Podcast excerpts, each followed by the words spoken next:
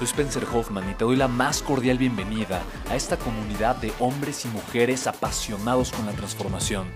Y es que sabemos que así tiene que ser la vida, habiendo tantos con la mente confundida y plomo en el corazón, desperdiciando su potencial y dejando su vida para después, para nunca. Sabemos que tenemos que hacer algo y es por eso que estamos comprometidos a cambiar las cosas. No somos uno más del montón y pasamos desapercibidos. No le hacemos caso al miedo ni huimos del dolor de pagar el precio. Y sobre todo, no cargamos con el pasado ni con el arrepentimiento porque vivimos en el presente. Creemos en la grandeza y la creamos. Creemos en quienes lideran con su inteligencia y su pasión y en quienes construyen un imperio con su potencial a pesar de venir de la nada. Aquellos que podemos llamar imprescindibles porque sabemos que ser uno de ellos es cambiar al mundo y dedicar la única vida que tenemos a construir un legado. Bienvenido a tu podcast, Una vida, un legado.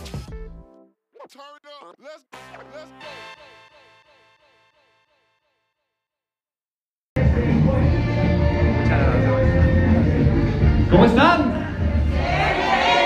Muy buenas tardes con alegría. ¿Cómo están? Encanta venir acá San Agustín, casa, gracias, Centro de Apoyo San Agustín. Estoy muy contento, de verdad. El día de hoy para mí es un día muy especial. Es un día extraordinario. Y el día especial y extraordinario es porque tú estás aquí el día de hoy. Conocerte, para, para mí conocerte es un privilegio, es una oportunidad maravillosa. El día de hoy te quiero preguntar, ¿a qué veniste? ¿Por qué tomaste la decisión de venir a escuchar una conferencia? El tiempo que dure. Pero ¿por qué, ¿por qué tomaste la decisión de estar aquí el día de hoy? ¿Alguien me quiere compartir? Para aprender, ¿Para aprender? para crecer. Me desafiaron a venir a escucharlo. Me desafiaron a venir a escucharlo. Ok, muy bien. Porque me desafiaron para crecer. ¿Para qué más? Para reafirmar, para aprender. Para aprender. Para aprender. Para conocer, ok.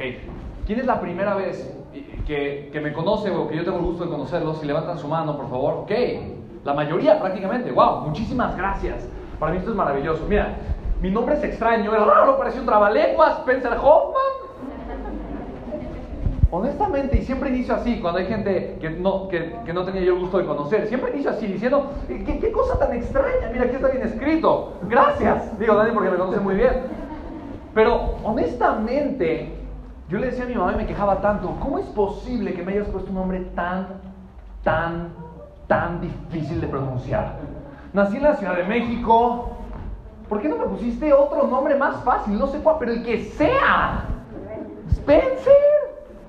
Mira, en las conferencias me, pre- me presentan como Steven, como Estefan, como Esteban, como Emerson, como Kevin, como Alex. La que más risa me da es la de Spencer. Spencer Hoffman. Porque es Spencer. ¿Se dan cuenta? Mira, yo, yo, yo honestamente criticaba y me reía mucho de mi mamá. Hasta que tuve un hijo. ¿Cómo crees que le puse? Igualito, Spencer Hoffman. Mira, yo le decía, yo le decía a Marilyn, la mamá de mis dos chiquitos, le decía, hay que ponerle Spencer con E. Sí, Spencer con E. No me dejó. Me decía, pero ¿cómo? ¿Quieres que le pongamos Spencer? Le digo, no, Spencer con E. ¿Cómo? Por eso, Spencer. No, Spencer con E. Por eso, Spencer. No, primer nombre Spencer, segundo nombre con E. No me dejó. También le quería poner John Spencer por John Maxwell. ¿Y qué crees? No me dejó. Bueno, se llama Spencer Hoffman. Mi segundo hijo sí tiene un nombre diferente. Y fue justamente en un momento muy especial, un momento muy particular, un momento que atesoro mucho porque eh, para, para Marilyn ella tenía el sueño de algún día conocer Disney, así que el momento que estábamos ahí ella lloraba de emoción y decía es que para mí esto es extraordinario, es maravilloso. Yo era justo que veía una imagen de Disney, me, me viene esto a la mente y me decía gracias porque convertiste un sueño que yo tenía desde niña en una realidad y lloraba de emoción y me dice te voy a conceder un deseo, el que me pidas, el que me pidas, el que me pidas. Le dije, ¿estás segura? Y me dijo, sí. ¿Estás segura? Y me dijo, sí. ¿Me lo podrías firmar? Me dijo, sí. Le dije, ya sé qué quiero. Me dice, ¿de verdad? Me dice, ¿qué quieres? Le dije, ¿me lo vas a conceder? Me dijo, sí, te dije que lo que fuera. Le dije, ok.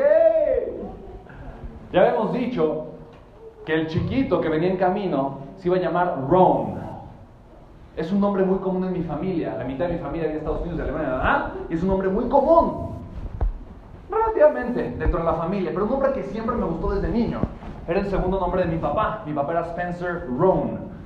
Y como era su segundo nombre y yo crecí sin papá, falleció cuando yo tenía tres años, para mí siempre, siempre me había parecido atractivo, siempre me había gustado. Y siempre dije, probablemente le voy a poner a uno de mis hijos ese nombre. Y de repente me hizo sentido como ponerle un nombre antes. No sé por qué el nombre de James o Jim me atraía mucho, Jim Rohn. Me gustaba. Y por más que se lo había pedido y pedido y pedido, Mari no me dejaba hasta que me concedió un deseo. Así que tengo dos hijos, Spencer Hoffman y James o Jim Rohn Hoffman. Quiero decirte algo, la realidad es que no importa cómo, cómo me llamo, cuál es mi nombre, para mí lo único y lo más importante aquí es todo lo que podemos hacer y crear juntos. ¿Estamos de acuerdo, sí o no? Segunda, segunda cosa que te voy a decir para, justo para iniciar. No vengo a enseñarte nada. Es más, desde mi más humilde perspectiva y opinión, te digo, yo no soy quien para enseñarte nada. Yo no tengo autoridad para enseñarte nada. Yo no soy maestro de nada. Lo único que vengo a hacer es una sola cosa, compartir.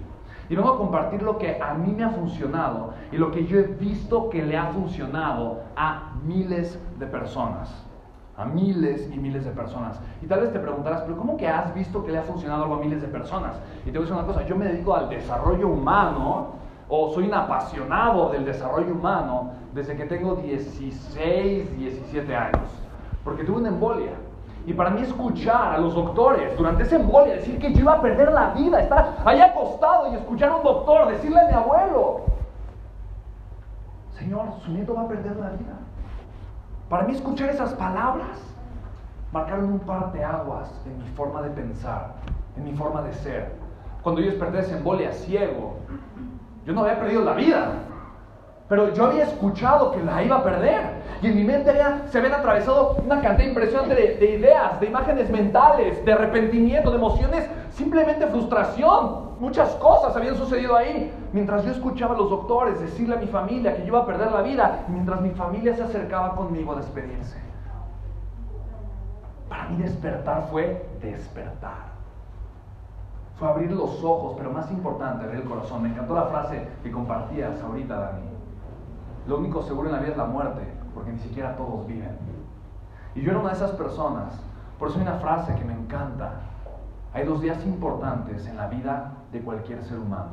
El día que nace y el día que descubre para qué.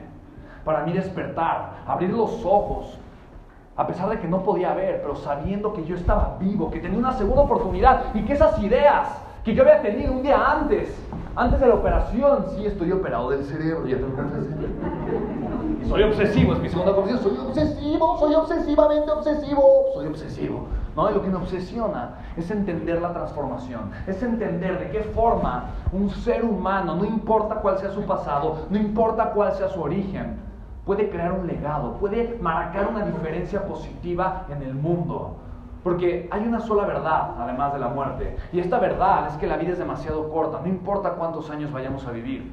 El tiempo que nos ha sido otorgado es un pestañeo. Abrir nuestra mente y adentrarnos en la perspectiva de lo eterno o del tiempo es apabullante. ¿Cuántos años, hace cuántos años se fundó la Ciudad de México? ¿Tienes una idea? Era Tenochtitlán, antes era la, la, Ciudad de México, la gran Tenochtitlán. Estamos hablando, estamos hablando de miles de años, más de mil años. ¿Y hace cuánto tiempo hay seres humanos vivos en el planeta? Más de 150 mil años. Y vida en el planeta 1.500 millones de años. Y el planeta Tierra tiene 4.500 millones de años. Es más, la vida en el planeta es joven. Si la comparas con la vida del planeta. Y el universo, se calcula que la edad del universo son 14 mil millones de años. O sea, el planeta es joven comparado a la edad del universo. El tiempo que nos toque de vida, sean 100, 200, no sé, 50, 80 años, el tiempo que sea, es muy corto para desperdiciarlo. Y con esa idea yo me levanté, con esa hambre de crear, de enfocarme, de producir, de ver, de ver en mi vida reflejada la vida de mis sueños, con, ese, con, con esa entrega y con ese fuego en el corazón, fue que yo me levanté de esa embolia, en donde la economía era exactamente la misma, el gobierno era él mismo, la política era la misma, la época era la mi familia era la Exacto. Pero ¿qué era diferente? ¿Qué era diferente? Algo adentro de mí. Y eso que era diferente se llama conciencia. Mi conciencia ahora era consciente de algo. Si el día de hoy vengo a hablarte de la transformación o del cambio personal, no solamente es porque creo fervientemente en Él, es porque lo he vivido y porque lo he visto en tantas personas. Y el patrón de las personas que cambian, que se transforman, que comienzan a vivir la vida que sueñan, que desean, que pensaban que era imposible, es la conciencia. Toda transformación inicia con la luz de la conciencia. La conciencia es el espacio, es el lugar, es el ambiente en donde toda transformación puede llegar a darse. Sí, la razón por la que yo escribí el libro, Los cinco elementos de la transformación. Y, de verdad, digo, ha sido un tema interesante porque eh, por acá de la esta es la portada, Los cinco elementos de la transformación. En la parte de atrás no tengo la contraportada, pero eh, tengo el gran privilegio de un gran amigo mío, César Lozano, me escribió unas palabras. Otro gran amigo mío, Lama Tritul Rinpoche, me escribió otras palabras. Otro gran amigo, Papá Jaime, Premio Mundial por la Paz, me escribió otras palabras. Otro gran amigo, autor, también conferencista, Víctor Hugo Manzanilla, también me escribió otras palabras. Me hubiera encantado ponerte la contraportada, pero al final es una portada. Y quiero comentarte simplemente por qué nació en mí la idea de escribir. Pero también quiero que pienses y, y, y comiences a reflexionar junto conmigo. ¿Cuántas cosas hay en tu vida que el día de hoy crees que no puedes lograr? Que el día de hoy crees que no puedes hacer. Es más, te voy a hacer una pregunta tal vez un poco más atrevida. ¿Me acepta hacer una pregunta un poco más atrevida, sí o no? ¿Cuántas cosas hay en tu vida que crees que no estás listo o que no mereces o que simplemente no puedes? Yo te diría, yo te diría que la razón número uno por la que no tenemos la vida que deseamos es porque hemos aprendido a hacer una cosa, una cosa, a mentir. Somos una bola de mentirosos. Te estoy diciendo mentiroso, te estoy diciendo mentirosa. Y espero que eso te haga sentir mal. No contra mí, contra ti. Yo también me miento. Y a lo que me refiero es a una cosa muy particular. Nos mentimos todo el tiempo. Pero la peor mentira que nos contamos es la mentira que nos limita. Es la mentira de que no puedo, la mentira de que no valgo, la mentira de que no merezco, la mentira de que no se puede, de que es difícil de que yo no voy a poder. Y muchas veces las mentiras son aprendidas de alguien más. ¿Por qué aceptas las mentiras? ¿Por qué mientes? ¿Por qué te mientes? La razón número uno de por qué los seres humanos no vivimos la vida que deseamos o la vida que merecemos, es porque somos unos mentirosos. Y tal vez tú me dices, no, pero, pero es verdad. ¿Qué es verdad? ¿Qué es verdad? Es verdad que no puedo. Es mentira. Sí puedes. Probablemente crees que no puedes. ¿Qué otra cosa es verdad? ¿Qué otra cosa es verdad? Porque lo que pienso, lo que creo, ¿realmente es cierto, sí o no? ¿Lo que pienso y lo que creo es cierto? No necesariamente. Por lo tanto, la única persona que está limitando mi vida, ¿quién es? Soy yo. La única persona que está limitando mi crecimiento, soy yo. Y así estaba yo, a los 21, 22 años, recibiendo y conociendo por primera vez a John Maxwell. ¿Alguien había escuchado hablar de John Maxwell, John C. Maxwell? Es autor de un libro muy, muy famoso, Las 21 leyes irrefutables de liderazgo. No solamente es autor de ese libro, es autor de otros 100 libros. Tiene más de 100 libros publicados. No hay ni una sola persona, no solamente en la faz de la Tierra, en la historia de la humanidad, que haya escrito más libros acerca de liderazgo, que haya producido más contenido acerca de liderazgo que John Maxwell. John Maxwell no solamente es autor y conferencista, John Maxwell asesora a presidentes. Asesora al presidente de Guatemala, de Costa Rica y de Paraguay para provocar transformación social. Y tiene una lista de espera de 17 países que están esperando que él vaya para trabajar de la mano del presidente y provocar una transformación social. Así que yo había leído un libro de John. Tenía 19 años cuando entré a un se estaba esperando a mi hermano, bendito hermano que fue impuntual en aquello que se me era muy puntual, pero no sé por qué ese día no llegó a tiempo. Bendita impuntualidad de aquel momento. Porque mi estrés de por qué no llega mi hermano, por qué no llega mi hermano, por qué no llega mi hermano, por qué no llega mi hermano, me llevó simplemente a pasearme por la librería de aquel Sanborns. Y en la librería de aquel Sanborns yo de repente empecé a buscar libros de los que me gustaban. Desarrollo humano, negocios y demás. Y de repente vi uno que decía el ABC del éxito. Yo dije, ¿cómo alguien en la faz de la Tierra puede decir cuál es el ABC del éxito? No se puede. El éxito para cada quien es diferente. ¿Cómo alguien puede hablar del éxito? Pero con esa certeza, mira, honestamente mi ignorancia era tan grande que esa ignorancia me llevó a generar una emoción un poco aberrante hacia ese libro que yo estaba viendo, pero esa emoción me llevó a tomarlo. Vi el precio y dije, ¿dónde voy a comprar? A ver qué tiene que decir este tal John C. Maxwell. Cuando yo terminé de leer el libro, me quería casar con el Señor. No me importa. Lo voy a conocer. En algún momento de mi vida yo dije, voy a conocer a este autor. Y deposité un sueño en lo más profundo de mi corazón. Dije, en algún momento voy a tener el privilegio de conocer a John C. Maxwell. Y en aquel momento tenía un amigo que no voy a decir su nombre, pero él y yo, un día, curiosamente, en otros ámbitos, platicando, dijimos, ¿qué pasaría si hacemos un evento con José Maxwell? Mi amigo en aquel momento tenía una organización importante, como de unas 2, 3 mil personas. Era una persona influyente, era un líder. Así que en mi mente fue muy fácil pensar, dije, wow, si él es un gran líder, va a ser muy fácil llenar un evento. Así que yo me di a la tarea de convencer a John Maxwell para hacer un evento con él. Y me tardé seis meses. Me dijo, no, no, no, no, no, no, que no, que no, que no, que no, no, no, que no. No, no mil veces. No, tampoco, estoy exagerando, no, no fueron mil. Pero durante seis meses le escribí, le, le marcaba por teléfono, le escribía y el manager me decía, no, no, no. Para, que hacer un, para, para poder hacer un evento con una figura tan grande, necesita ser una empresa reconocida porque John Maxwell no solamente es una figura pública, pero tiene peso político para muchos países. Es una figura muy querida, eh, tiene varios galardones internacionales, es una figura internacional que representa algo muy fuerte, incluso a nivel Naciones Unidas.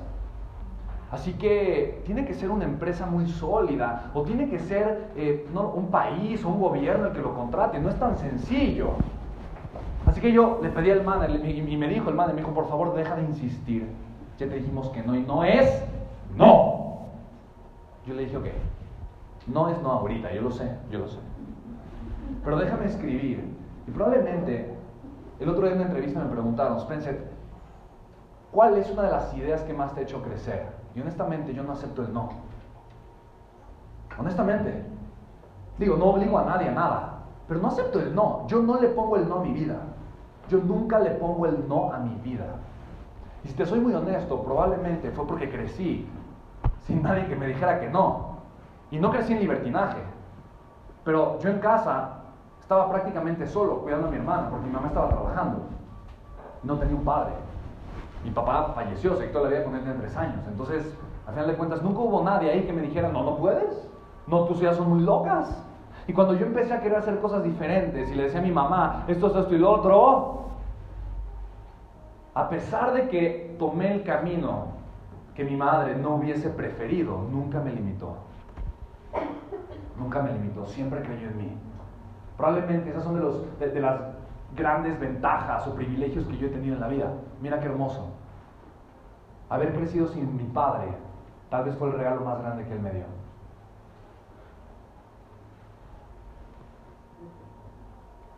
Haber crecido con una madre soltera que trabajó tanto, que se partió el alma que con tres trabajos sacó adelante a cuatro hijos, cuatro boquitas que mantener y que pagarles una educación y ropa y demás y comida y todo esto, probablemente es una de las bendiciones más grandes que yo he tenido.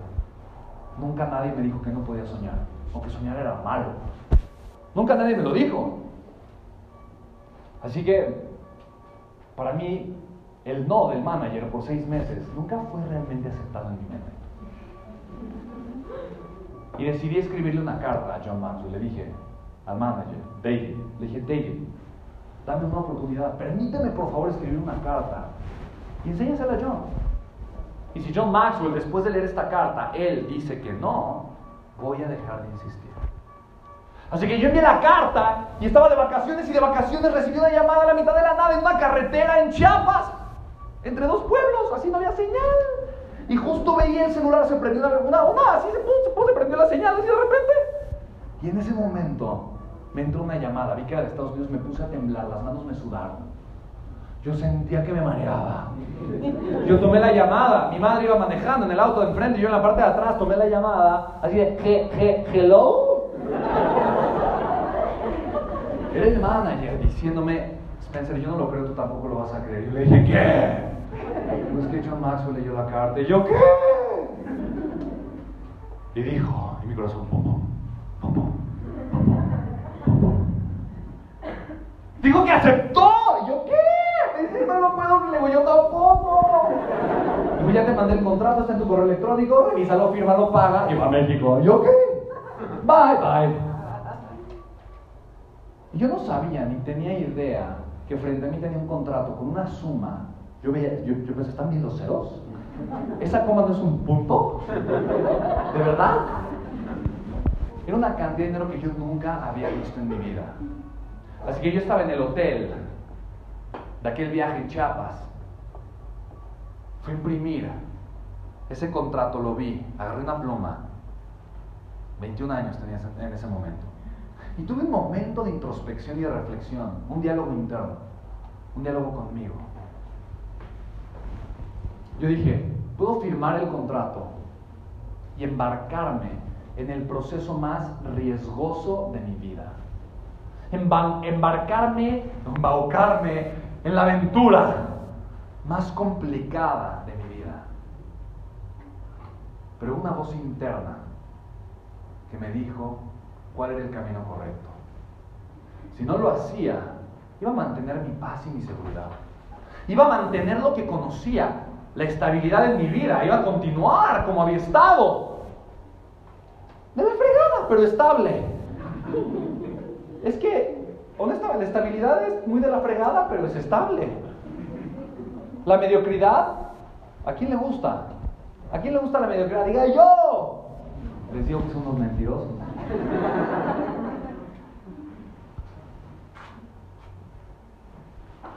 Les digo que nos mentimos fácilmente que el 100% nadie, nadie, nadie haya gritado ¡Yo!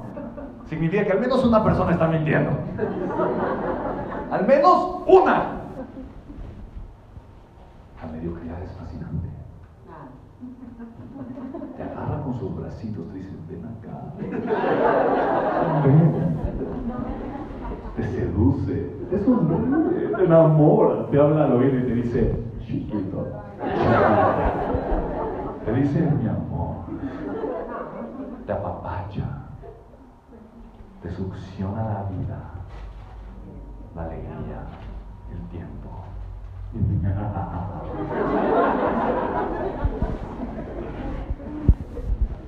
Y te lo cambia por placer, placer momentáneo. Aquí, aquí, en este momento tan dulce como el sabor de una gordita, rellena de nada,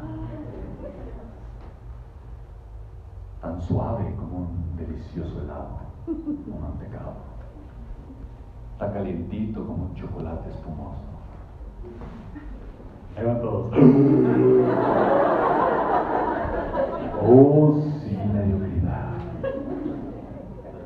¡No! La mediocridad no te gusta, te encanta. Te encanta. ¿Sabes? Yo imaginaba con el contrato enfrente, a esa mediocridad ahí, presente en mi vida. Yo sabía que una, una de dos cosas sucedería si firmaba ese contrato. Una de dos, una de dos. La primera es que iba a tener un crecimiento increíble. El crecimiento que probablemente yo no iba a lograr de ninguna otra forma. Iba a ganar, me iba muy bien. Yo dije, gano mucho dinero, haciendo un evento increíble. Además tenía a mi amigo, ¿se acuerdan? O aprendo mucho. Porque yo había recordado, yo recordé en ese momento, dentro del ABC del éxito de John Maxwell, venía esta frase, a veces ganas, a veces aprendes. Ah, a veces aprendes. Y justamente con esa frase escribí un libro, el libro se llama A veces ganas, a veces aprendes. Así que yo había, yo, yo había escuchado esa frase, la había leído, la había visto y en ese momento dije, hay una de dos, o hay mucho crecimiento en mi vida, o hay mucha ganancia. Así que yo agarré, dejé de pensar, firmé el contrato y lo mandé. Y le hablé a mi amigo y le dije, ya está. Me dijo, ¿ya está qué? ¡Ya está! Yo, ¿ya está qué? Ya está. El contrato enviado. Me dijo, ¿qué? Por el monto ese que me dijiste, yo sí, me dijo, ay Dios mío, yo ya sé. Pero o nos viene muy bien o vamos a crecer mucho.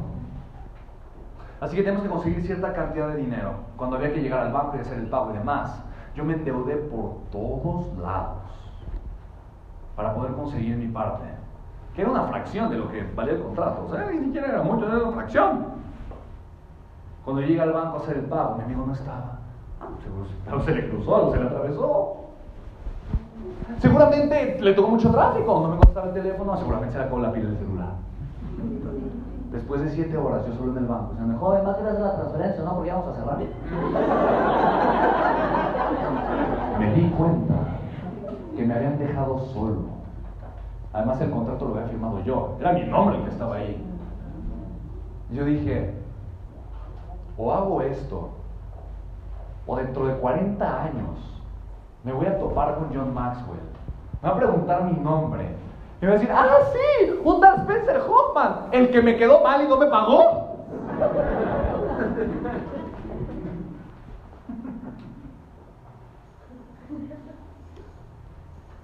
Así que no sé cómo le hice, pero logré hacer un primer evento con él.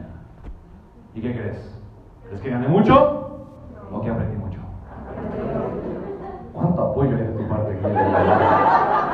Gracias. ¿Cuánto apoyo?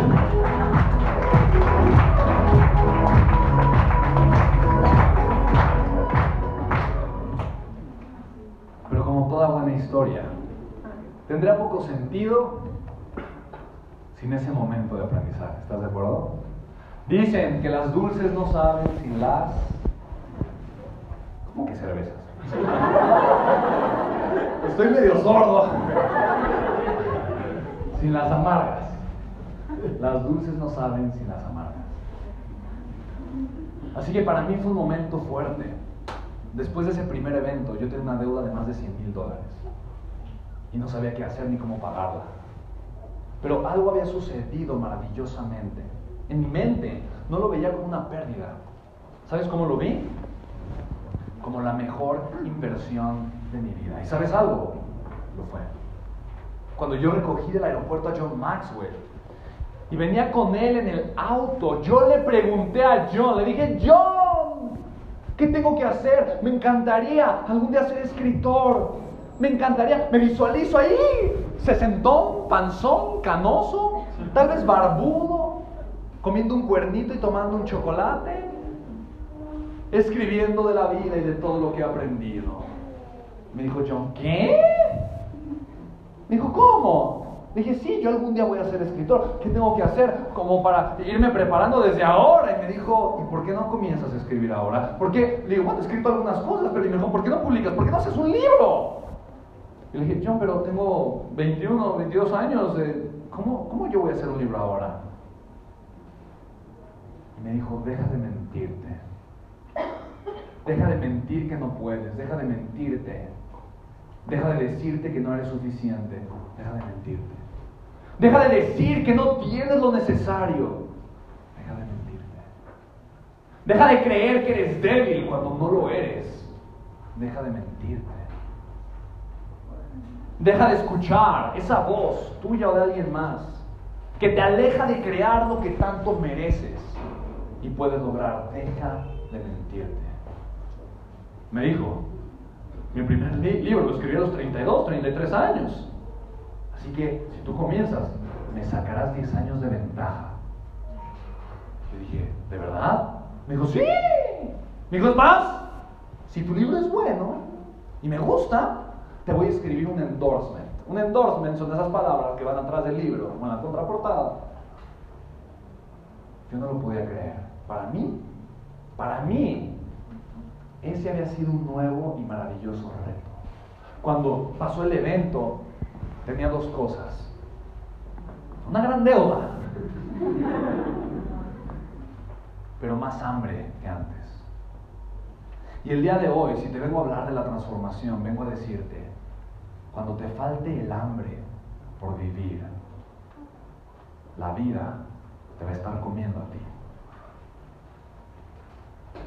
Si el hambre por vivir, por crear, por amar, por soñar, por atreverte está presente en tu vida, en tu corazón, vas a arder con un fuego, con un fuego increíble. Es el fuego de la pasión, es el fuego de la vida. Es un fuego que va a iluminar tu corazón, que va a iluminar tu vida, que va a iluminar tu presente, que te va a llenar de grandes regalos te va a dar liderazgo, te va a dar influencia, la gente te va a voltear a ver. Vas a hacer luz a la mitad de la oscuridad. O a la mitad del día, no importa. Vas a tener problemas, sí, retos también. Pero el fuego te va a mantener despierto.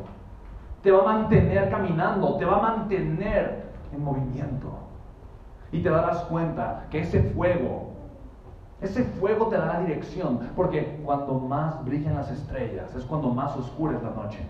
Y en los momentos más oscuros y más fríos es cuando ese fuego te va a sacar adelante.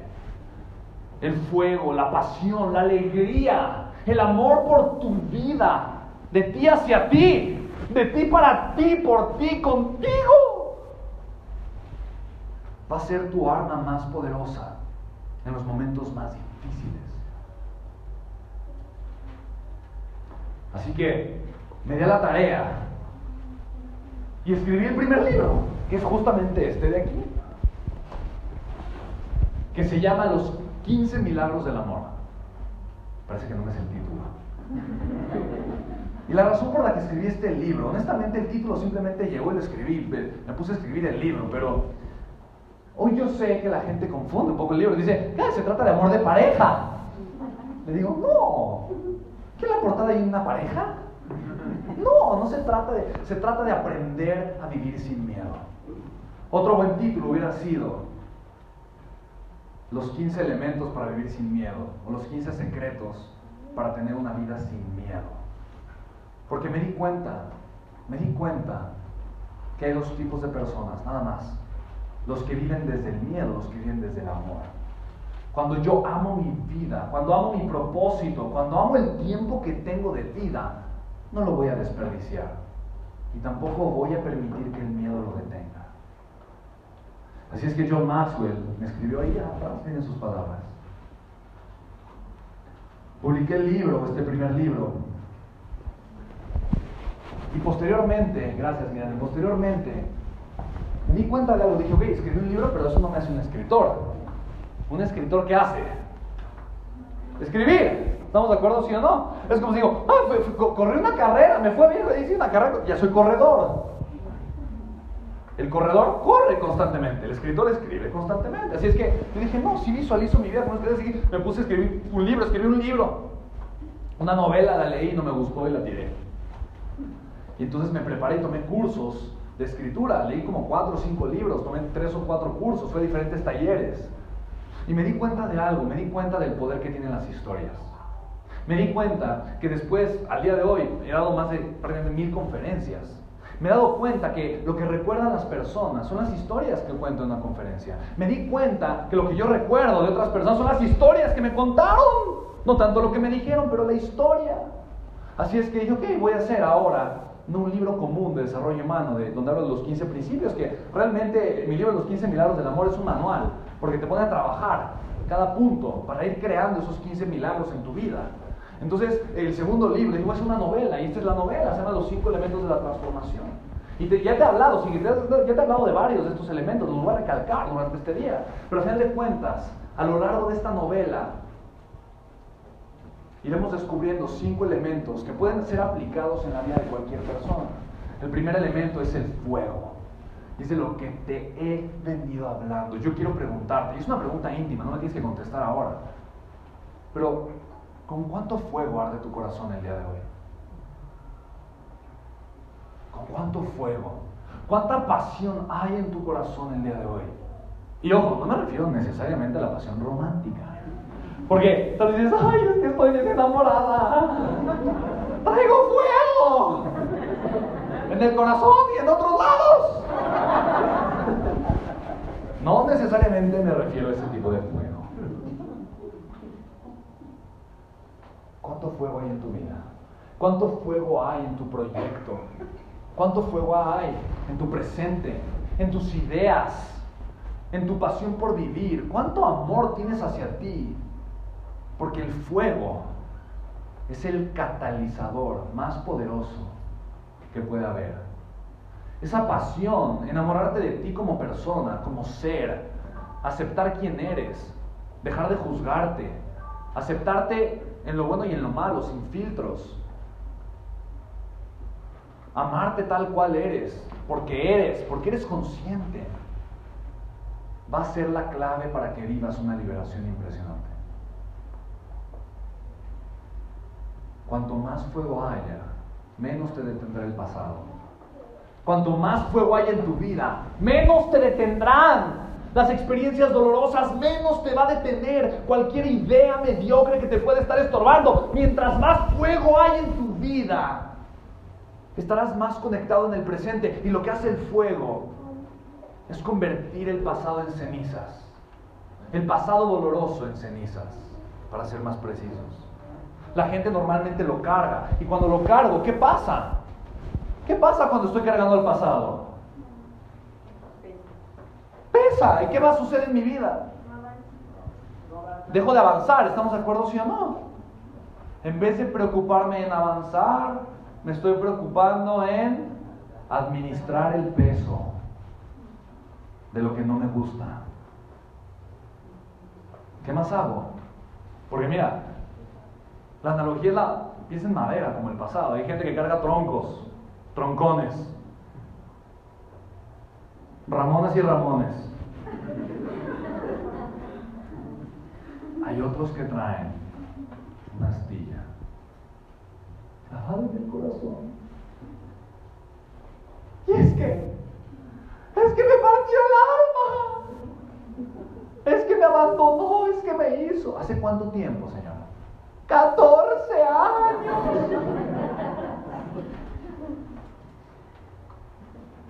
El fuego me va a llevar a arrancarme esa astilla y a convertirla en ceniza.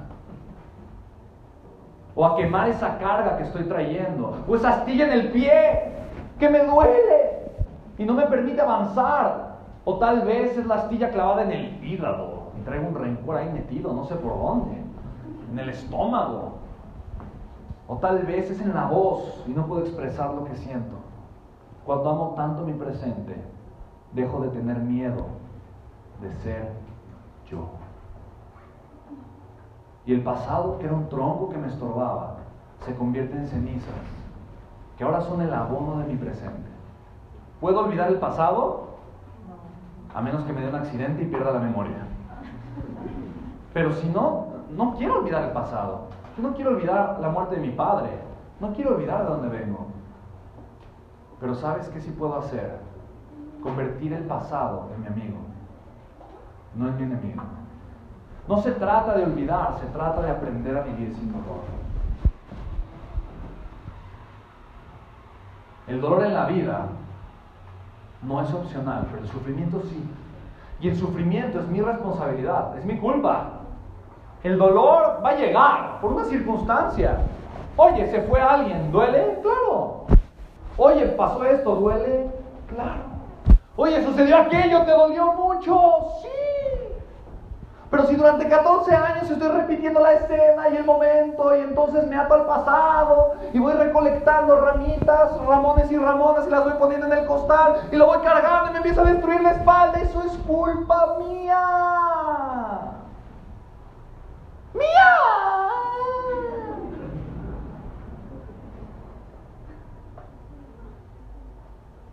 Vivir con el corazón encendido es vivir en el presente. Vivir aquí y ahora. Vivir en, presencia de mi vida, de mi propósito. El propósito solo puede nacer en el presente.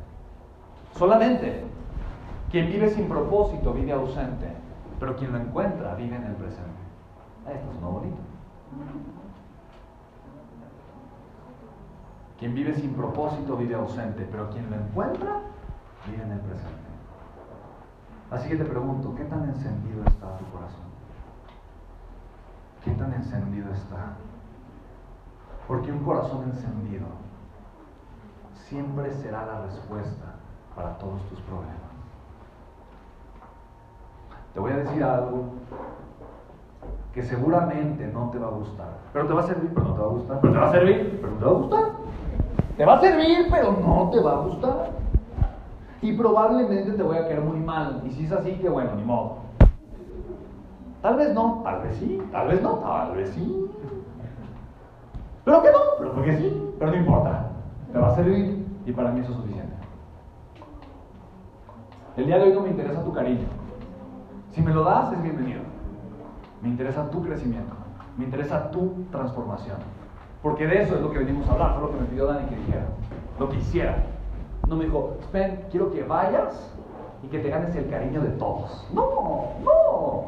Estaré dándoles abrazos.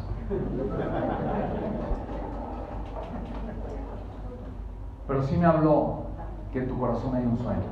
Hay una voz, una voz que está diciendo, corazón, échale fuego, préndete, vamos, la vida, el presente, se trata de algo diferente, enciéndete. Y probablemente no siempre lo estás escuchando. Y escuchas, en vez de tu corazón, en vez de la voz interna que te invita a crear una vida diferente, estás escuchando otro tipo de voces. Voces de personas, tal vez, que te invitan a sentir aquello que ofrece la mediocridad. O tal vez es tu propia voz mediocre que te dice, chiquito, chiquita, aquí quédate seguro. Aquí, calientito. Aquí. Tu vida no puede ser más. No, tu vida, tu vida ya dio lo que tenía que dar. Mira qué viejo estás, tienes 18 años.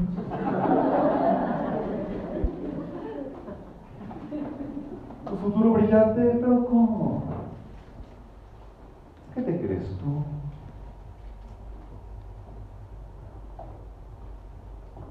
Así que, ¿cómo está tu corazón? ¿Quién tiene fuego en el corazón? ¿Quién sabe que su corazón tiene hambre? ¿Pueden reconocer, pueden sentir esa hambre? Oh, ¿Pueden sentir esa hambre, sí o no?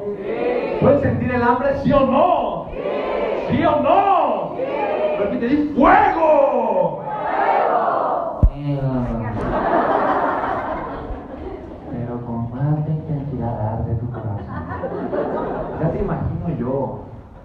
en tu día a día, mi amor, te quiero mucho. Hijita, hijito, siento tanto amor por ti. Hijo, hija, tú puedes.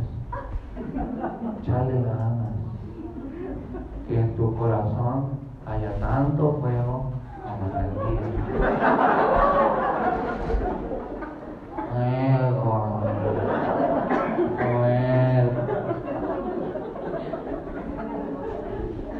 Te voy a hacer una pregunta diferente. Si hubiera fuego en tu corazón, ¿cómo gritarías? Sí, ¿cómo gritarías? Venga. ¿Cómo gritarías? ¿Te das cuenta? Eso, sí, que salga lo que tenga que salir. Por donde tenga que salir, pero fuego. Eso, fuego. Atrévete a ser apasionado. Atrévete a hacer lo que quieres, lo que piensas, lo que deseas. Atrévete a ser tú. Atrévete a vivir. No dejes tu vida escondida en una idea, en un pensamiento, en la comodidad. No dejes tu vida encerrada en el pasado. No la dejes. Porque tú eres la única persona que la puede sacar. Y no hay pasado demasiado pesado para robarle ese fuego a tu corazón. No hay pasado demasiado pesado para inmovilizarte y destruir tu presente. No lo hay. Solamente hay mentalidades demasiado pequeñas que pueden evitar que reconozcas la grandeza que hay en tu presente. Y de eso se trata, tener una vida de transformación.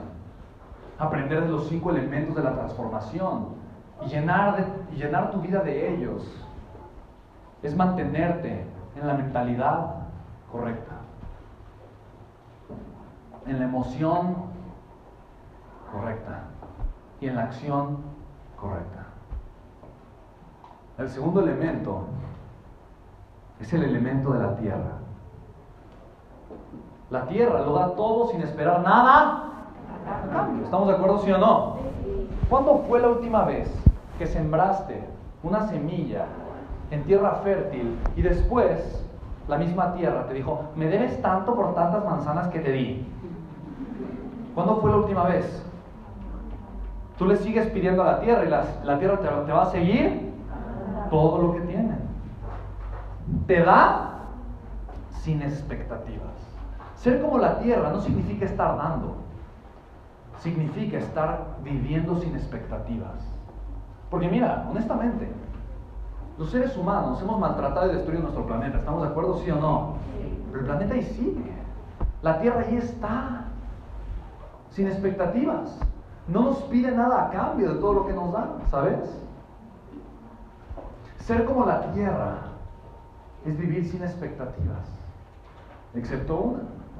Y te voy a explicar primero qué es vivir sin expectativas y después te voy a decir cuál es la expectativa que nos va a llevar a tener una vida de transformación. Vivir sin expectativas significa no espero nada de nadie. Y no quiero llenar la expectativa de nadie. Son los dos lados de la moneda. Vivir sin expectativas son dos cosas. No espero nada de para ser feliz. No espero nada de para sentirme amado. No espero nada de para saber que mi vida está completa. No espero nada de para tomar acción. No espero nada de para ser responsable de mi vida. No espero nada de para provocar el crecimiento que merezco. No espero nada de nadie para darlo todo. No espero nada de nadie para amar. No espero nada de mi pareja para darle el amor que merece. No espero nada de mis hijos para amarlos, para educarlos, para criarlos como se merecen. No espero nada de las demás personas para ser yo en mi mejor versión con ellas. Y la otra, no, no espero llenar la expectativa de nadie. Ma, ¿tienes la expectativa de que yo termine mi carrera universitaria?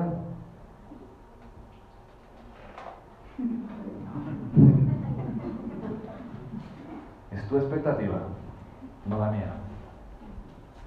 Yo voy a educarme. Te prometo que voy a educarme, pero de una forma distinta, pero me voy a educar, pero diferente, pero me voy a educar, pero diferente, pero me voy a educar.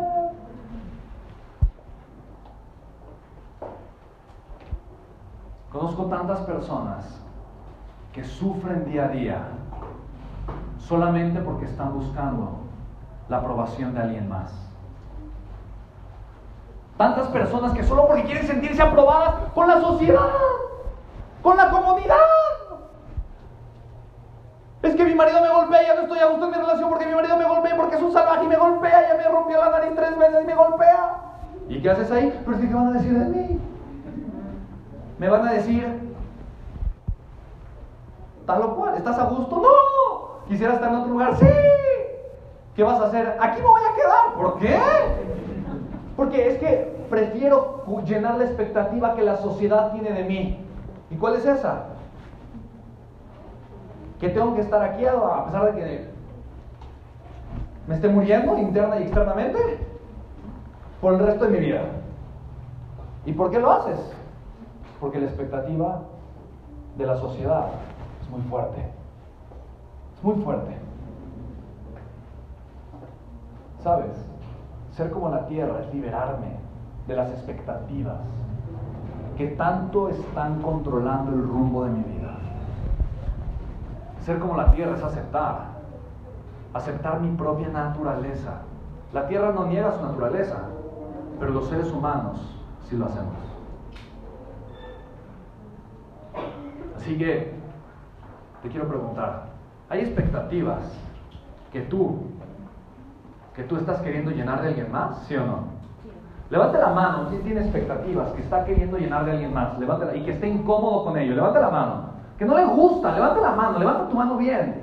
Y voltea a tu alrededor. Gracias por tu valor, gracias. ¿Se dan cuenta? ¿Cuánto te pesan esas expectativas? Una, dos, tres.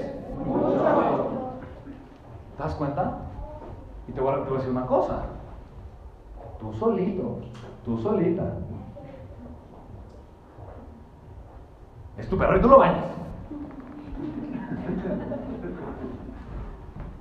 Nadie te obliga a cargar con esas expectativas.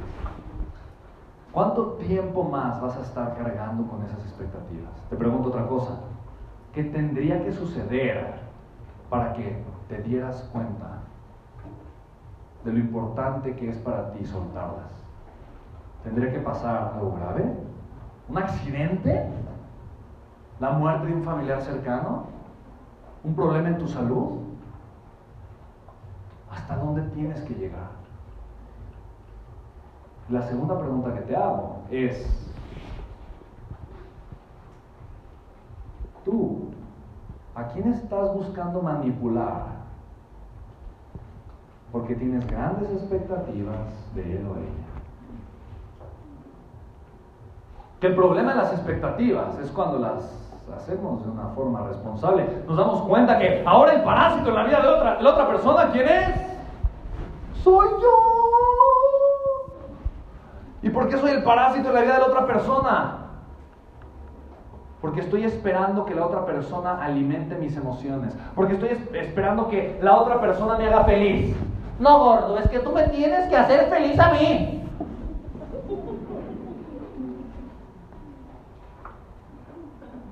No.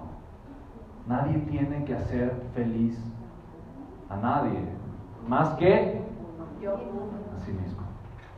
esa es la única expectativa válida. Voy a esperar yo dar lo mejor de mí. Esa es la única expectativa válida. Porque así como la tierra, ella da siempre lo mejor de sí. Entonces yo te pregunto, ¿estás tú esperando que alguien te llene emocionalmente? ¿Que alguien cubra tus necesidades económicas?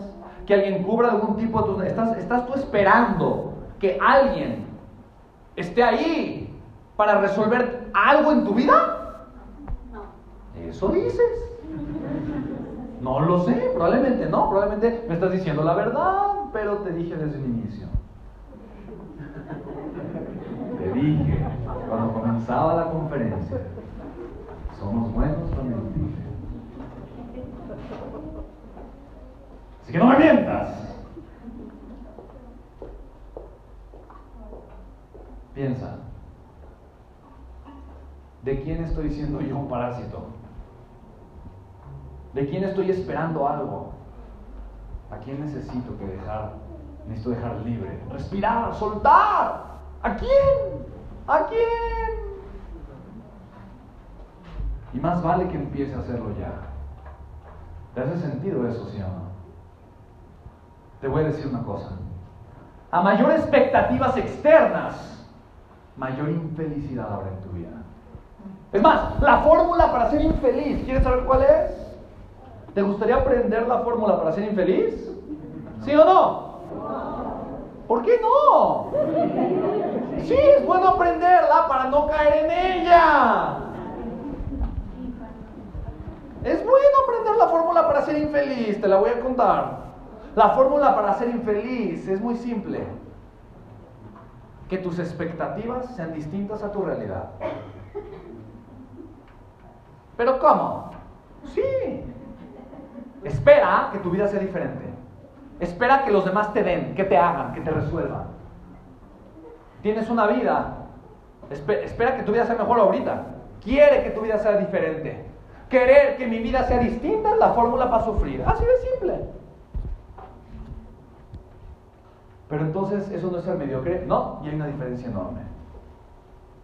Ser mediocre es aceptar las mentiras que te cuentas. Un ser de grandeza que se vive en transformación constante, hace algo diferente. Reconoce el fuego, agradece su realidad, reconoce cuántas cosas increíbles, maravillosas hay en su presente. En su realidad dice, ay, cuánto amo mi vida, cuando mi realidad es increíble, la reconozco, estoy agradecido. Y trabajo para aportar más y voy a crecer, pero sabes, si el crecimiento no llega hoy, ¿sabes qué? No pasa. Porque mi felicidad no depende de ello, mi felicidad es interna. No espero eso para ser feliz, soy feliz. Y feliz construyo. Y si veo la obra terminada rápido o lento, yo no tengo problema. Te dije que te iba a decir algo que no te iba a gustar. ¿Sí te lo dije? ¿No existen los problemas? No te lo dije, ya ves. No existen los problemas. Yo sé que me estás viendo raro, me estás diciendo, ahora que mientes eres tú. Porque ¿quién cree que hay uno que otro problema en su vida? Levante la mano y no diga yo. ¿Quién cree que en su vida hay algún problema? Levante la mano diga yo. No existen los problemas, te digo. Existimos las personas problemáticas.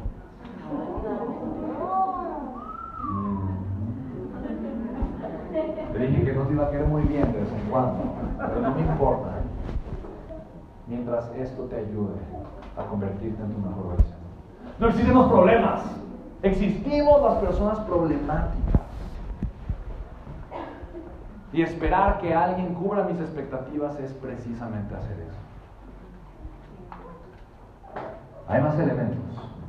Pero antes, quiero que seas consciente cuáles son las expectativas que te están sofocando. ¿Cuáles son las expectativas que te mantienen atrapado, atrapada? ¿Cuáles son? ¿Qué esperas de los demás que no te están dando y entonces te enoja? Es que me dijo mi líder que me iba a ayudar, que me iba a hacer, que me iba a hacer el otro, y ando esperando que lo haga, porque no lo hace, pues por eso no tomo acción y porque no me dice.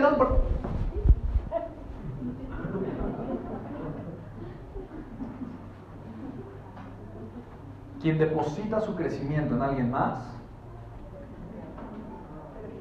Dios mío. Quien deposita su bienestar económico en alguien más, Dios mío. Quien deposita su felicidad en alguien más, Dios.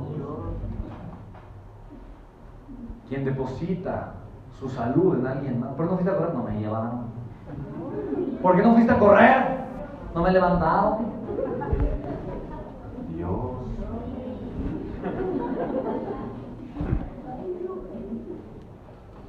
Tercer elemento.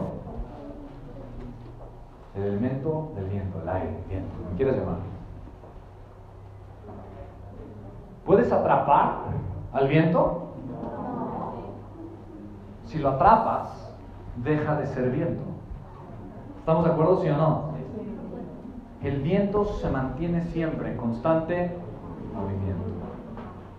Entender este elemento de la transformación es entender quién eres, tu propósito y también tu naturaleza. Atrapar al viento no puedes, porque si lo atrapas deja de ser. Atraparte a ti no puedes, porque si te atrapas dejas de ser. Ser como el viento significa una cosa, Una cosa simple, clara y fácil de entender. Simple, clara y fácil de entender. Ser como el viento significa voy a dejar de hacer para ser. Voy a dejar de hacer para ser. ¿Qué tienes que dejar de hacer para recuperar quién eres? ¿Qué pensamientos destructivos tienes que callar para recuperar tu esencia, tu alegría? No te puedes atrapar Es más, quiero decirte una cosa, eres tan grande, tan brillante, que por más que quieras no te puedes esconder. Eres tan grande, tan brillante. Hay tanta grandeza en ti, en potencial puro. Hay tanta grandeza en tu persona que solamente vas a provocarte dolor si te quieres esconder. Es como meter a un elefante en una jaula para canarios como meter a, un león en un closet. No puedes. Y por más que lo intentes, vas a estarte lastimando. ¿Qué tienes que dejar de hacer? ¿Tú sabes? ¿Tú sabes? Sí. ¿Verdad? Gracias, compadre. Es más, por participar te vas a ganar un libro. Denle un fuerte aplauso. ¿Es tu libro? ¿Cuál es tu nombre, campeón? ¿Cómo? Dale otro aplauso a Héctor, por favor.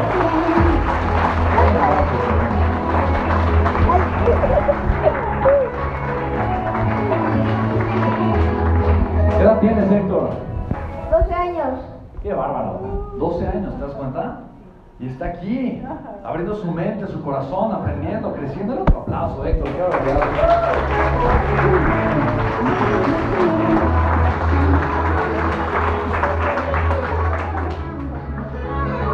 Héctor, ¿con quién vienes? Con mi mamá, con mis hermanos y con mis invitados. Qué bárbaro. Quiero decirte una cosa, Héctor. Grandiosa.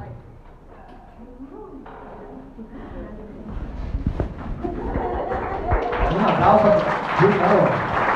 ¿Cómo se llama usted? Ana María. ¿Qué? Qué hermoso trabajo haces, Ana María. ¿Se dan cuenta? Deja de mentirte y no te atrapes.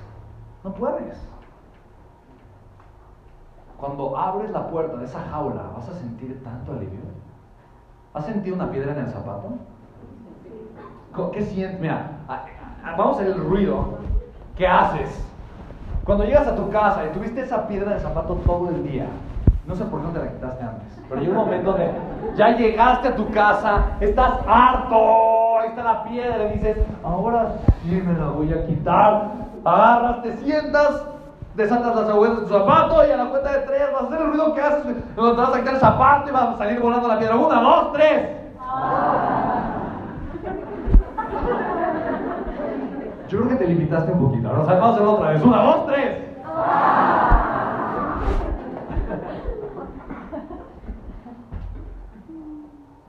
Cuando eres como el viento sucede eso. Porque sabes, te pones en el centro de tu vida. No te puedes atrapar. No tienes que ser para nadie, solamente eres. Cuando tú estás en el centro de tu vida, eres libre. ¿Por qué? Porque nadie es responsable de tu felicidad. Porque nadie puede hacerte daño. Recuerda esta frase. Si yo estoy en el centro de mi vida, si yo soy el centro de mi vida, nadie puede hacerme daño.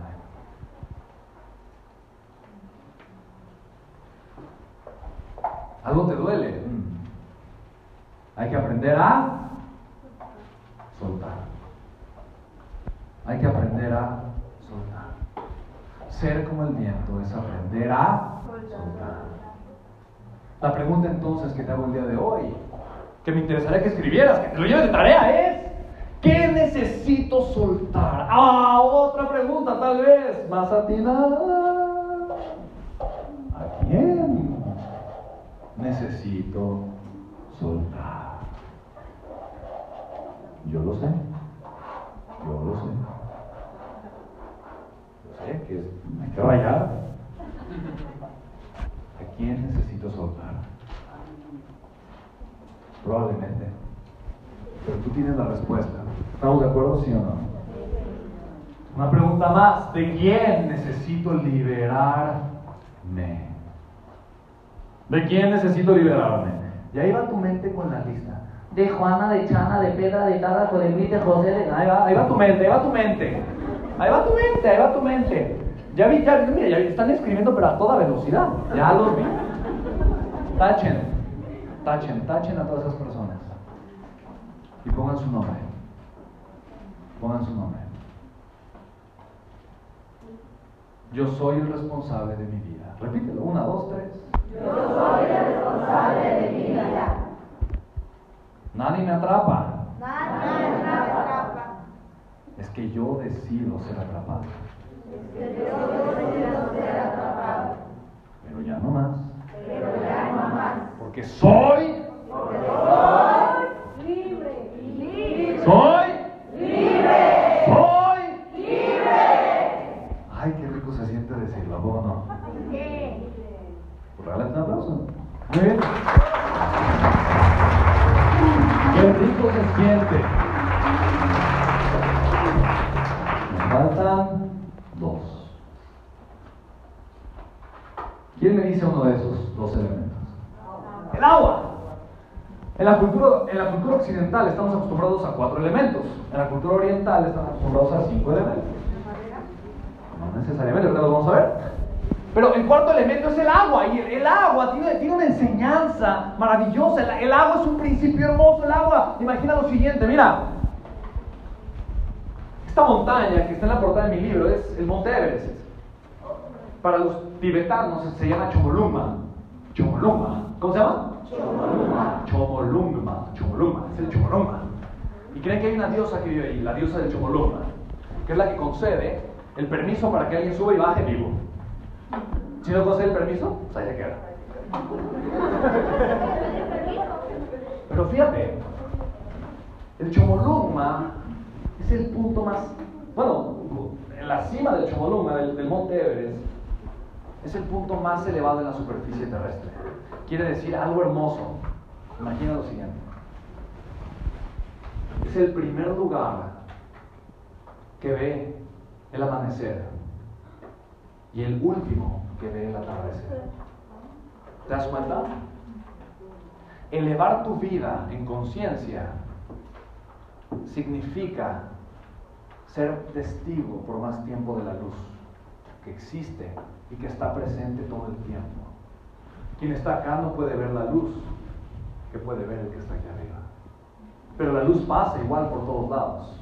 El problema es que él no la ve, pero él sí. Solamente porque tiene una conciencia más elevada. Ya estoy hablando del quinto elemento, no importa, pero tiene que ver con el agua. Y te voy a decir por qué. En algún momento, este punto, el más elevado, el punto más elevado que existe en el planeta Tierra, en algún momento de la historia, estuvo en las profundidades del mar. Es más, hay montañas en donde puedes encontrar fósiles.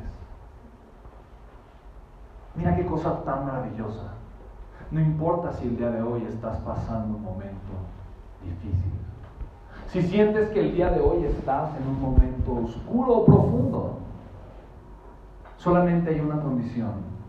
Sigue moviéndote adelante. Sigue caminando. Sigue fluyendo. Sigue.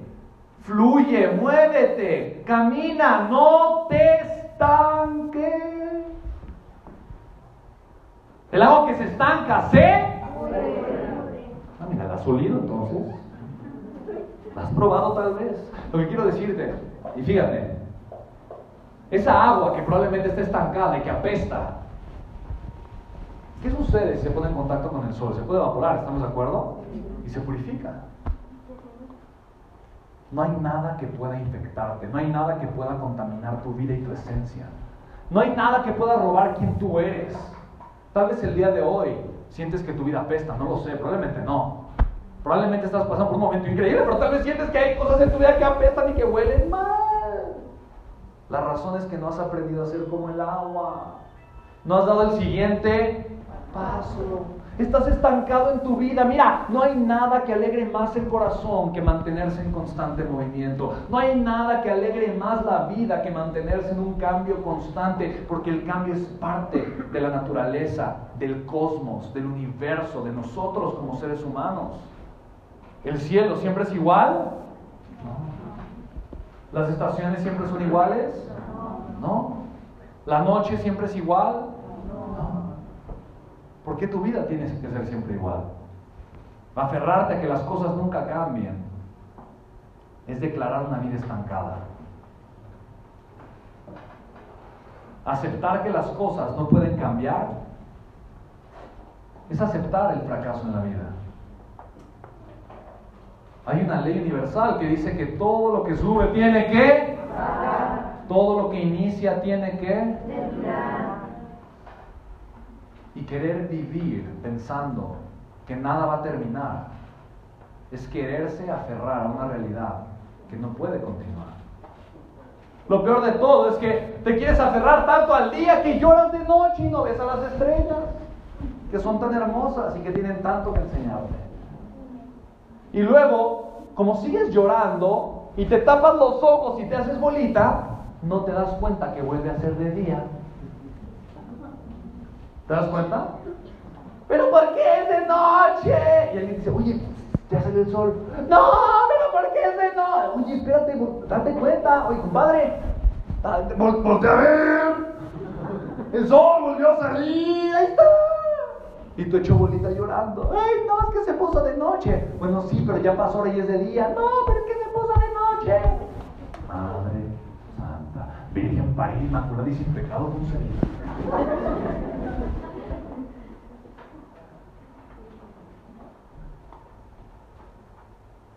El agua tiene un principio hermoso también.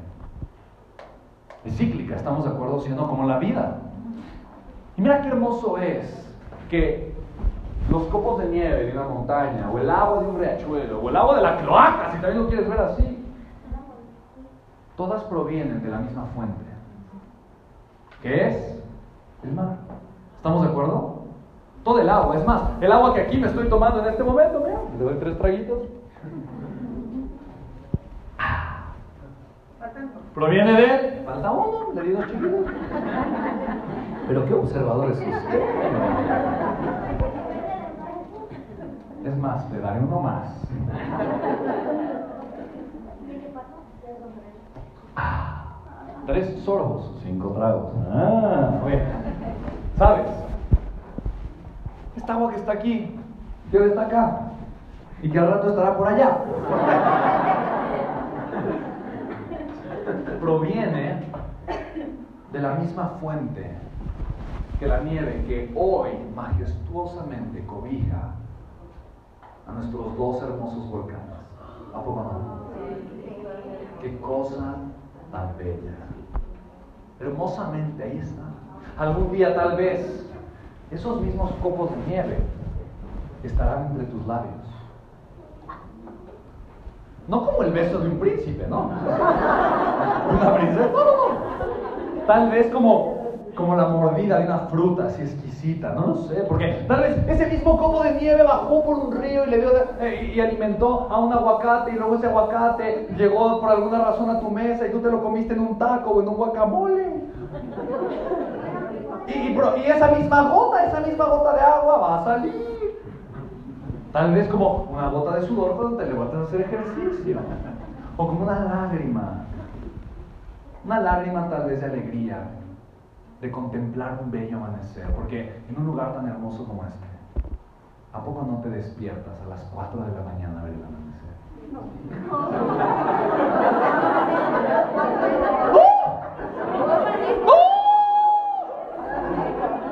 Ah, cuatro y media, ok. Ok.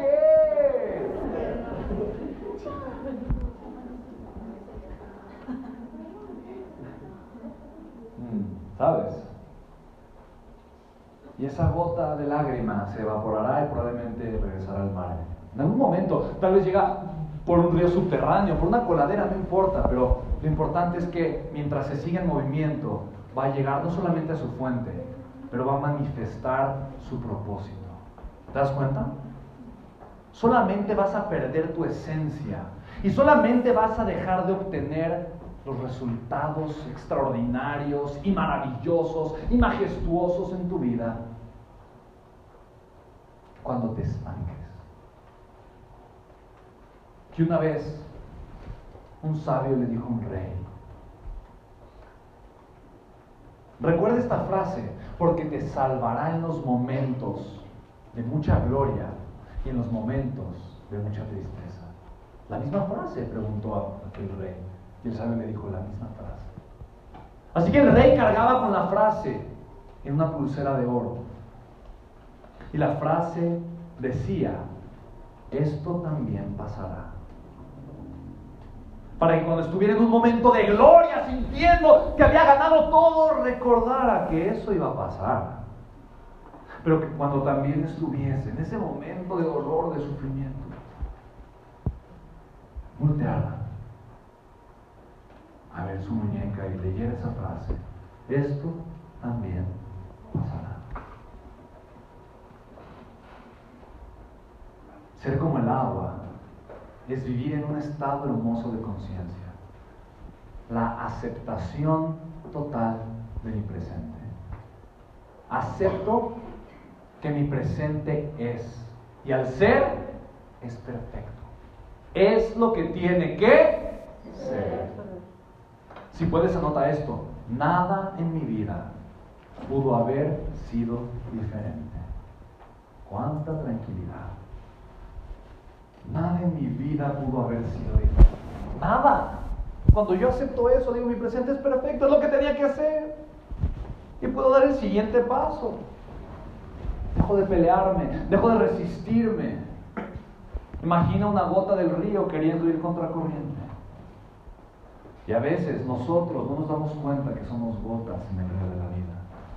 Y a veces nosotros tenemos una mente tan apachurrada que se nos olvida que somos gotas en el mar de la vida. Y como decía Lama Tritul Rinpoche, y alguna vez me dijo, es los seres humanos nos ahogamos en un vaso con agua porque estando en el río queremos nadar contra corriente las emociones, la vida es un río. Podemos ver el río desde afuera y apreciarlo, entenderlo, amarlo, nutrirnos de él. O podernos, podemos meternos, querer cambiar su cauce y ahogarnos en él. Querer luchar en contra de las circunstancias solo provocará sufrimiento en tu vida. Ser como el agua es aceptarlo. Y también es aceptar, mira qué hermoso. No sé si tengas una religión o no. No voy a entrar en ese tema. Pero si la tienes, piensa en tu creador. Si no, piensa en la perfección de la vida o del universo. Pero imagínalo, imagina lo hermoso que es darte cuenta que el mar es el lugar de donde todos venimos si somos gotas de agua. Y es el lugar a donde todos vamos si somos gotas de agua. Imagina lo siguiente, o escucha lo siguiente. En cada gota de agua se esconde la grandeza del mismo mar. Porque el mar, el mar está compuesto de puras gotas de agua. Eso quiere decir que la misma esencia y grandeza del mar, de tu creador, se puede manifestar en ti si aceptas tu naturaleza. La manifiestas todo el tiempo, tal vez sin que te des cuenta. La grandeza y la esencia del mar ya está en cada gota de agua, incluso en la que me acabo de tomar. Ni nada ni nadie, recuerda, puede contaminarte. Te puedes mezclar con lo que no te conviene, pero basta con que aceptes tu camino para comenzarte a purificar. ¿Estás de acuerdo? ¿Conoces agua no purificable? ¿Hay agua que no se puede purificar? Toda el agua se puede purificar. Toda. ¿Estamos de acuerdo? No hay agua que no se pueda purificar. No hay pasado, no hay vida, no hay persona que no pueda caminar y llegar y vivir hacia su máximo potencial. ¿Te das cuenta? Así que, ¿qué te detiene? El quinto elemento para los orientales es el elemento del espacio. Y no me refiero al espacio exterior, me refiero al espacio. El lugar en donde nos podemos mover. Aquí hay espacio, ¿estamos de acuerdo? Por eso podemos estar aquí juntos. Y el espacio es el lugar en donde pueden habitar los otros cuatro elementos. Si no hubiera espacio, no cabría, no habría lugar para el agua, no habría lugar para el viento, no habría lugar para la tierra y no habría lugar para él. El espacio es nuestra conciencia. El lugar en donde puede vivir la pasión. El lugar en donde puede vivir una vida libre de expectativas, dando lo mejor de mí. El lugar en donde puede vivir la paz y la tranquilidad. Vivir sin apegos y el lugar en donde puede vivir la aceptación de mi realidad y mi fluir y mi camino hacia una vida de grandeza con propósito es la conciencia. Por eso, cuando yo desperté de esa embolia, todo era igual, pero yo era diferente. Era diferente. En mi misma esencia, pero diferente, tal vez un poco más transformado. Por eso el día de hoy vengo a decirte, y te lo digo de todo corazón, yo no te deseo una vida tranquila. Yo no te deseo una vida sin dolor. Yo te deseo una vida realizada, plena, apasionada, de evolución, de conciencia, de plenitud.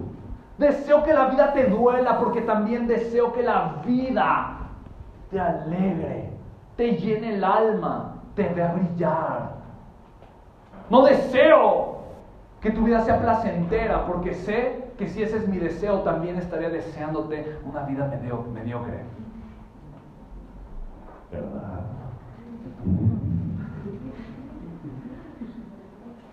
Deseo que te levantes todos los días, tal vez con el dolor de abrir los ojos a las cuatro y media de la mañana. Pero que cuando abras los ojos digas, bendito dolor que despierta mis sentidos y que me hace consciente de un bello amanecer. Porque cuando tú despiertas mientras todos están dormidos en la vida, ya ganaste. Ya ganaste. Así que, campeón, campeona, son de Alex Day, no me gustó. campeones, ¿no? Así que, amigo, amiga, te deseo vida brillante, llena de luz, de pasión, de grandeza y sobre todo de la transformación que mereces. Deseo de todo corazón que te despiertes a la vida de tus sueños y te des cuenta que esa vida ya llegó. Disfrútala y nunca permitas que una idea mediocre limite la grandeza de tu alma. Para mí es un privilegio estar aquí contigo el día de hoy. Muchísimas gracias. Muchísimas, muchísimas gracias.